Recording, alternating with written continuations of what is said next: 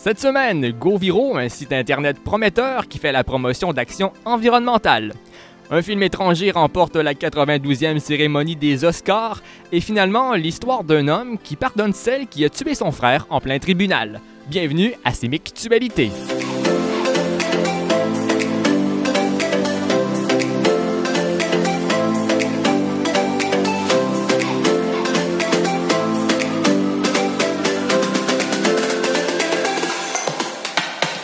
Bonjour, ici Vincent Gosselin. Bienvenue à cette édition un peu spéciale de Sémictualité, en raison bien sûr de la pandémie actuelle. En tout cas, j'espère que vous vous portez bien. Cette semaine et pour tout le mois d'avril, nous enregistrerons des émissions chacun chez nous afin de vous divertir. Donc sachez-le, on ne parlera pas du coronavirus. Bien sûr, vous en entendez déjà suffisamment parler à la télé, à la radio, aux nouvelles sur Internet, partout. Nous, on va vous divertir avec autre chose. Alors, avec moi, par appel conférence, donc chacun chez nous, mais en direct toujours. Euh, j'ai bien sûr Jade Chouinard qui est encore là. Bonjour Jade. Bonjour Vincent. Et en remplacement de Marc euh, pour tout le mois, c'est Édouard Hernandez, euh, vice-premier ministre premier cycle, qui est là. Salut Édouard. Bonjour. Merci d'être là. Alors, tout d'abord, Jade, on va commencer avec ta chronique. De quoi nous parles-tu cette semaine? L'affaire de Amber Giger. Est-ce que tu peux nous raconter cette histoire-là, s'il te plaît? Mon histoire commence le 6 septembre 2018 une femme du nom de Amber Giger, de l'âge de 31 ans, travaille en tant que policière au moment des faits. Elle revenait d'une dure journée de travail et elle gara sa voiture puis rentra chez elle. Mais quand elle fermait la porte, elle s'aperçut que dans la pénombre, il y avait un intrus. Par peur de mourir, déclara-t-elle, Amber lui tira dessus. Mais elle se rendit compte que la personne n'était pas un intrus qui lui voulait du mal, mais son voisin qui était en train de manger une glace et en réalité, elle n'était même pas dans son appartement qui était un étage au-dessus, mais dans celle de l'homme qu'elle venait de tuer à l'instant. L'homme s'appelait Bottom Jean. Plusieurs personnes disent que c'était du racisme car son voisin était noir et Amber est blanche, donc elle l'aurait tué car elle déteste ces personnes de couleur. Personnellement, je crois pas que Amber est raciste. Je pense juste que elle a fait ce que tout le monde aurait fait s'il aurait, aurait été confronté à la même situation. C'est un instinct de survie. Elle n'a pas réfléchi et a juste tiré. Lors de son procès, elle a pris dix ans de prison, mais dans cette histoire, ce qui m'a plus choqué, c'est la réaction du frère de Bottom Jean. Humbert n'a pas fait exprès, c'est justement ce que le frère de la victime a compris. Avant qu'Humbert soit emmené en prison, il lui a dit qu'il lui pardonnait. Euh, je vais vous montrer un, ex un extrait. I see, I personally want the best for you. And I, I wasn't gonna ever say this in front of my family or anyone, but I don't even want you to go to jail. I want the best for you. Because I know that's what that's exactly what both of them would want you to do. Je traduis ce, ce qu'il dit. Je veux le meilleur pour vous, parce que je sais que c'est exactement ce que Bottom aurait voulu. Il lui a fait un câlin avant qu'elle parte en prison. La vidéo est dans la description si vous avez envie de la regarder. Je vais finir par que oui, Amber aurait pu se rendre compte avant de commettre cette erreur qu'elle n'était pas chez elle, mais je trouve que la réaction du frère est juste, est juste pour Amber et lui, car il sait que son frère aurait pu, aurait fait pareil de, à la place de Amber et qu'elle souffre déjà beaucoup. Donc ça sert à rien de lui pourrir encore plus la vie et de gâcher sa vie à essayer de, la, de rendre la vie d'Amber encore plus difficile. Merci beaucoup, Jade. De rien.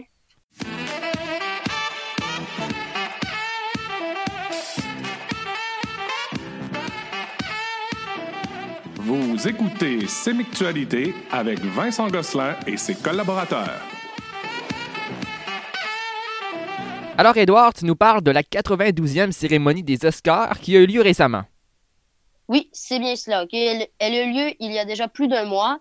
Et contrairement aux 91 autres, ce n'est pas un film américain, mais un film sud-coréen qui a gagné la catégorie meilleur film. C'est un film nommé Parasite, produit par Bong Joon-ho. Je sais que vous vous demandez pourquoi ce ne sont que des films américains qui gagnaient auparavant. Pour cela, il faut revenir au début du cinéma. Dans le début des années 30, le, cinéma, n'était pas aussi connu qu'aujourd'hui. Vu la crise économique, cela était destiné aux gens fortunés. Après quatre cérémonies, certaines personnes voulaient eux aussi avoir leur statuette dorée. Vu la fermeture d'esprit de l'époque, ils ne voulaient pas que ce soit des non-américains qui gagnent des Oscars. Alors, ils ont créé une catégorie dans le seul but que ce ne soit pas des étrangers qui volent leur coup. Cette catégorie se nomme film en langue étrangère. Plus les années ont passé et plus le cinéma est devenu la norme.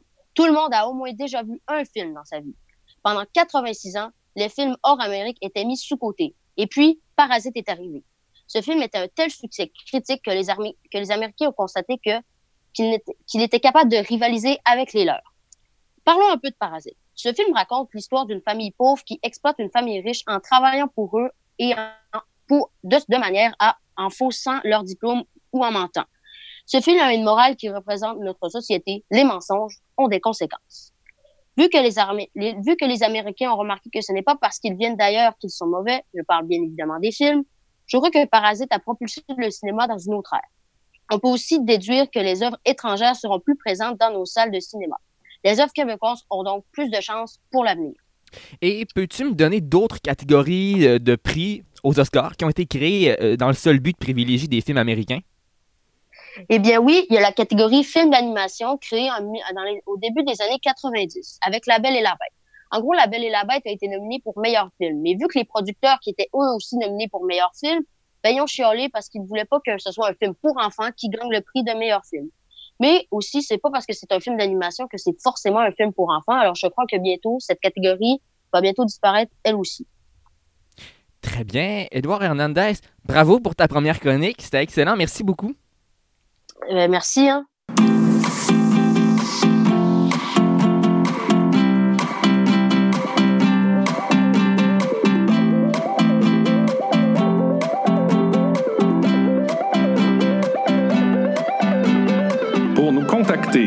Écrivez-nous au balado.sdec.éducation ou sur notre page Facebook SDEC Média. Alors, je vous le disais en manchette, GoViro, c'est un site internet qui fait la promotion d'actions environnementales. Et pour en savoir plus, j'ai avec moi quatre des six membres de l'équipe de GoViro, soit Antoine Dervieux, Lucille Tanglevac, Samy Elkagani et Emilia Chavez. Bonjour à vous quatre. Bonjour. Bonjour. Alors tout d'abord, euh, j'aimerais savoir comment vous est venue l'idée d'un tel projet et comment ça a débuté tout ça. Peut-être euh, Antoine, tu peux répondre. Euh, oui, ben ça, ça fait un bout de temps que j'avais cette idée-là en tête, que je l'avais lancée. j'avais fait un pitch dans un hackathon. ça avait super bien commencé. J'avais fait un comité, j'avais eu un local à mon école. Puis en fait, ça s'est tout écroulé puisque en fait, je suis totalement je, je suis euh, pas trop à mes affaires la plupart du temps. Puis en fait, c'est tout tombé à l'eau. Puis là, on l'a repris pour la quarantaine. Ça se passe super bien. Donc, ça a commencé à ton école? Oui, exactement. Mhm. OK, là, tu as, décidé de l'amener chez toi pendant la quarantaine. Ouais, j'avais pas grand chose à faire. Le travail, comment ça se passe à distance? Parce que là, vous ne pouvez pas vous voir. Vous travaillez sur Internet? Euh, oui, euh, on... la plupart du temps, on fait des appels conférences comme ça, puis on arrive à se mettre d'accord sur ce qu'on a à faire, à euh, se, diviser le travail qu'on a à faire pour les prochaines semaines, pour les échéances. Oui, je comprends. Et quelle a été la première étape pour lancer le projet? Euh, premièrement, il fallait que je finisse euh, en fait le, service qu'on offre. Donc, euh, finaliser le site, finaliser toutes les options qu'on mettait à, la, à la disposition des utilisateurs. Donc, ça, ça a vraiment été la première étape. Puis après ça, de fil en aiguille, je me suis ramassé avec une équipe qui m'a aidé à tout organiser le travail. Donc, euh, concernant le site Internet, justement, comment ça s'est déroulé, la création du site? Peut-être, Emilia, si tu veux répondre. Euh, oui, alors, euh, moi, je ne faisais pas partie du projet originalement et je me suis portée volontaire pour refaire le site web parce qu'il y en avait un originalement que Antoine avait fait, mais moi, j'en avais fait auparavant et je pensais pouvoir aider avec un, totalement un site web totalement nouveau.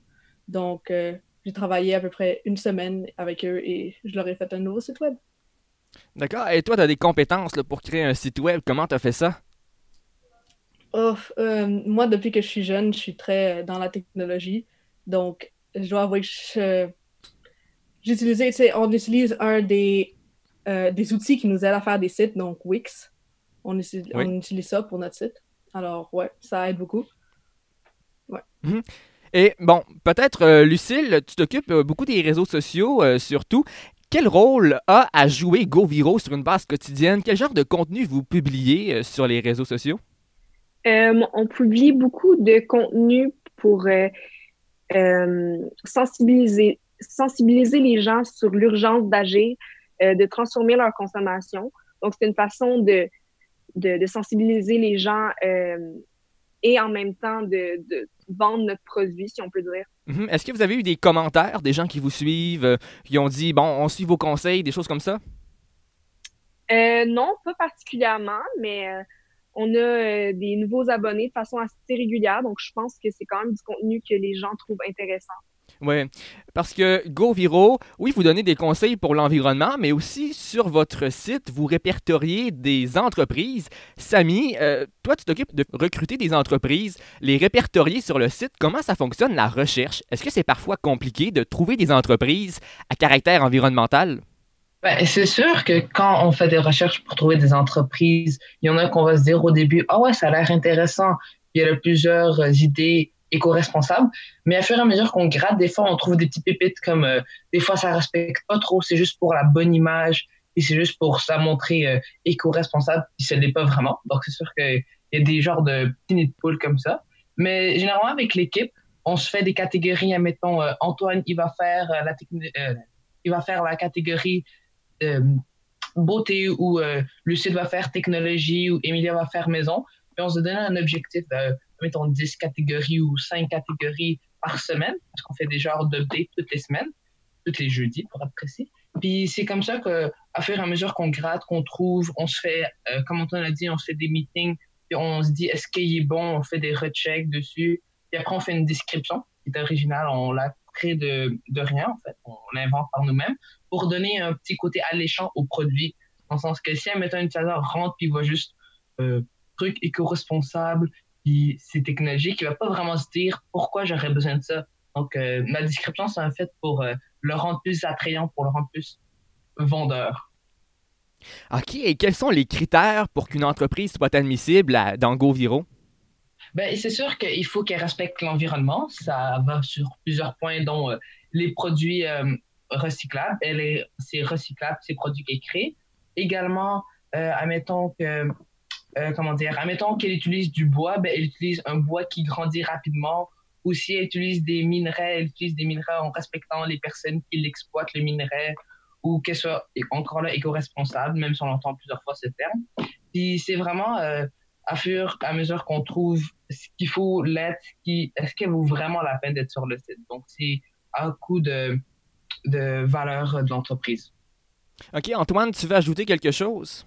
Euh, oui, en fait, euh, avant qu'on fasse, qu'on refasse le site justement avec Emilia, euh, on avait vraiment un système de, de critères prédéfinis qui était clair. Là, on va le refaire, on l'a un peu mis de côté, on, se laisse un peu plus les portes ouvertes parce que sinon ça devenait compliqué, on touchait vraiment pas à tout. Là, on se laisse un peu plus les portes ouvertes, mais on va essayer de mettre des, trucs pour essayer d'un peu de resserrer les critères tout en gardant une vision périphérique pour un peu voir ce qui pourrait être de plus qu'on n'aurait pas vu. Mhm. Lucille? Euh, oui, donc c'est ça.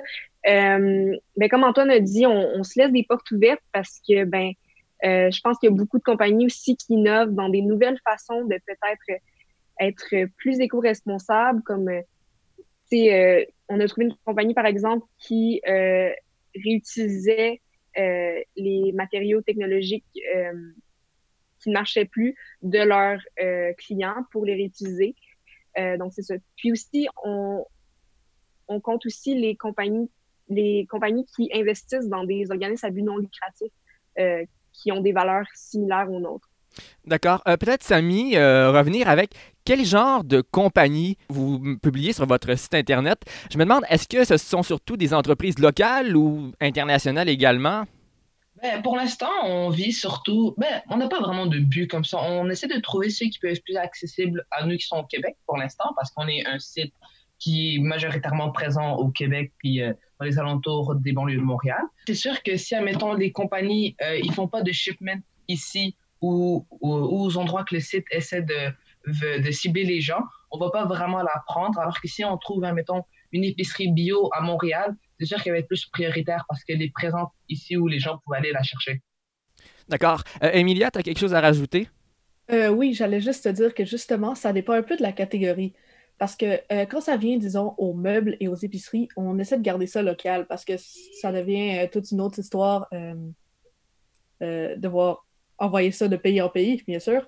Mais disons, pour nos produits de beauté et de soins personnels, ces genres d'affaires-là peuvent venir aussi de l'international. Ils viennent souvent de l'international. Donc, Antoine, euh, je me demandais là également pourquoi avoir choisi de faire la promotion de l'environnement? Parce qu'un site Internet, on peut en faire sur plein de sujets. Pourquoi avoir ciblé particulièrement euh, cet enjeu-là?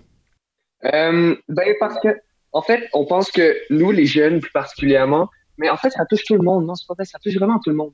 L'environnement, on est rendu à un point de notre tour. On est rendu trop loin euh, euh, dans les changements climatiques. Il faut qu'on fasse quelque chose. Nous, on pense que chaque petit geste qu'on peut poser doit être posé. Euh, c'est pour ça qu'on a créé ça. C'est pour vraiment que les gens puissent, dans leur quotidien, puissent modifier leur manière de consommer, puissent consommer d'une manière plus responsable. Puis nous, on leur donne les clés pour arriver là. Les gens, souvent, ils disent qu'ils veulent consommer vert, mais ils savent pas où trouver ça.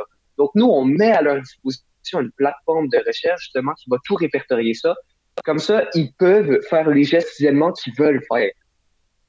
Et je me demandais aussi d'où vient le nom GoViro.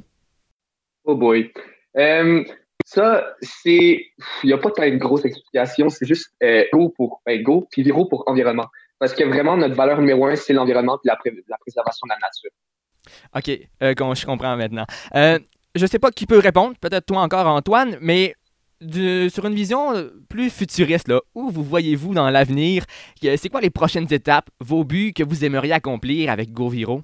Ben, on en a parlé un peu euh, aujourd'hui dans l'équipe de notre meeting, mais euh, on s'est fait un peu une échelle pour se dire où est-ce qu'on se voyait dans un mois, trois mois, un an. Puis, ce que je pense que où on se voit dans à peu près un an, c'est qu'on aimerait ça se dire que on deviendrait un peu une référence au niveau écologique. Que les entreprises qui soient répertoriées sur notre site, euh, ça soit un peu, mais pas un honneur, mais tu sais, qu'ils soient contents, qu'ils puissent l'afficher puis que ça soit reconnu. Que tu puisses dire, ben tiens, je suis répertorié sur GoBiro, les autres, ils comprennent, puis ils se disent, ah ben tiens, ça, ça veut dire que, tu- que tu vends des petits sons verts.